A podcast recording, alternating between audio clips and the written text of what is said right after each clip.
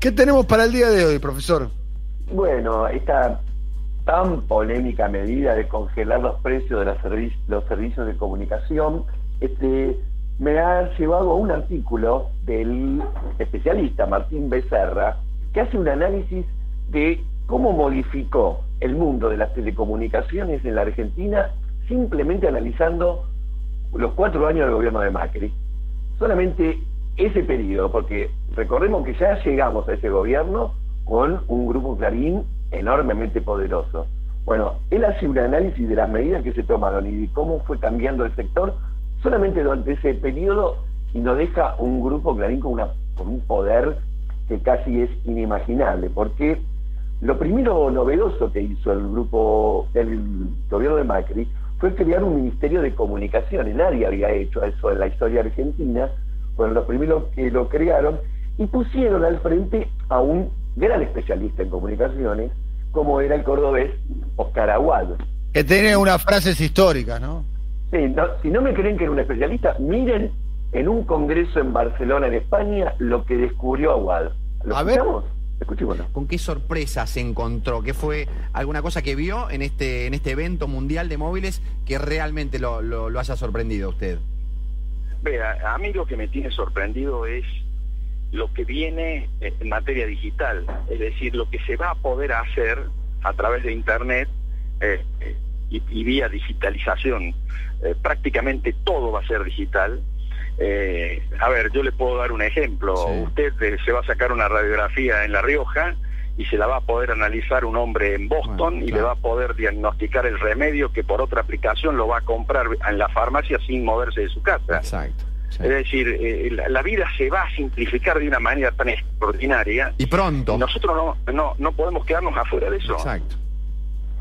Bueno, este Esto es importante que no, no lo dijo en 1973. ¿Cómo no? ¿Cómo no? ¿Cuándo lo dijo? Lo dijo en 2016.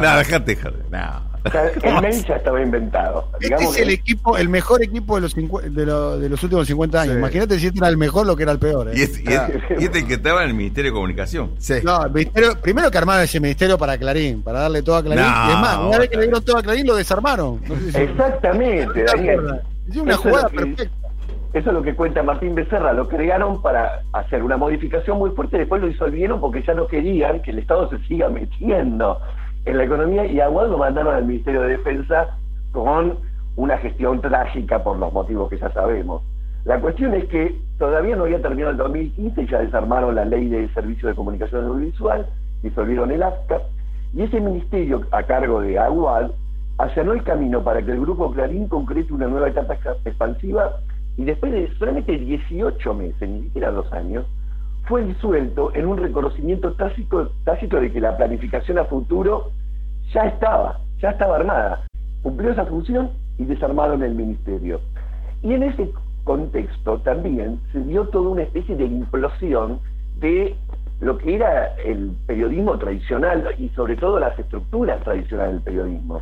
Implosionó el grupo Spolsky a comienzos del 2016, nosotros vivimos en carne propia la destrucción sistemática de Radio del Plata y de su señal de cable, la, en esa época la inestabilidad del Grupo Octubre, este, la intervención judicial apadrinada por el gabinete de Macri del Grupo Índalo y las detenciones de Cristóbal López y Fabián de Sousa, este, los despidos de Navarro, de Víctor Hugo, etcétera, el cierre del diario La Razón por parte del Grupo Clarín, que también le bajó la persiana a la agencia DIN, este, de la que era accionista junto con el diario La Nación, este, llegó al límite de la supervivencia la editorial Atlántida, se cerró o se declaró en quiebra Radio Rivadavia y hubo despidos masivos en prácticamente todos los medios de comunicación. Por lo tanto, por un lado, las empresas medias, digamos, se tendieron hacia casi la quiebra o un achicamiento compulsivo y los grandes, los grandes crecieron muchísimo más, pero dentro de los grandes, el que creció más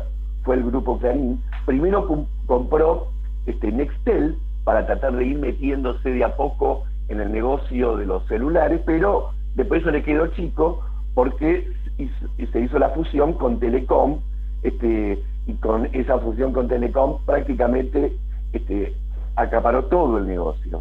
En julio del 2017, otro DNU disolvió el Ministerio de Comunicaciones y estaba claro que con la fusión del grupo, porque al mismo tiempo se anunció la fusión de Cablevisión y Telecom, por otro lado se le dio un pequeño crecimiento a este, Telefónica y Claro, pero estas son dos empresas que no pararon de quejarse ante justamente lo que era el enorme beneficio hacia el grupo Clarín. Esta fusión, Cablevisión y Telecom, es la mayor fusión de toda América Latina y uno podría decir, no existen muchos ejemplos en el mundo de semejante fusión y concentración. Ahora, las empresas que siempre reclamaban que la mejor ley de medios es la que no existe, es decir, no debería haber ninguna ley de medios, el mercado debería funcionar solo este, con el viejo discurso superliberal, son las mismas empresas que vieron con muchísimo agrado todos los decretos que iba firmando Macri, que le ponía dos velocidades a la expansión de los grandes grupos. Al grupo Clarín, velocidad de decreto. Cada vez que Clarín quería avanzar, se avanzaba por decreto. Sin embargo, a las otras empresas como este, Claro, etcétera, Telefónica, era la velocidad de leyes parlamentarias. Muchas de las cosas que ellos pidieron este, quedaron en las nubes de debates legislativos que no se terminaron de concretar. Por eso lo que dice Martín Becerra es que hay una doble inclinación de la cancha. Primero, una inclinación a favor de las grandes, en desmedro de los chicos, y por otro lado, dentro de los grandes, una inclinación de la cancha a favor del grupo Clarín. El resultado de todo esto para el grupo Clarín fue que pasó a dominar a nivel nacional el 42% de la telefonía fija, el 34% de la telefonía móvil, el 56% de las conexiones a Internet por banda ancha, el 35% de la conectividad móvil y el 40% de la TV paga. Todo eso hablando solamente de la estructura tecnológica en donde los contenidos viajan. Ahora, si a eso le agregamos el tema de los contenidos, el Grupo Clarín tiene la propiedad de las principales empresas como el, diario Clarín, el, la Radio Mitre, el Canal 13, la señal TN.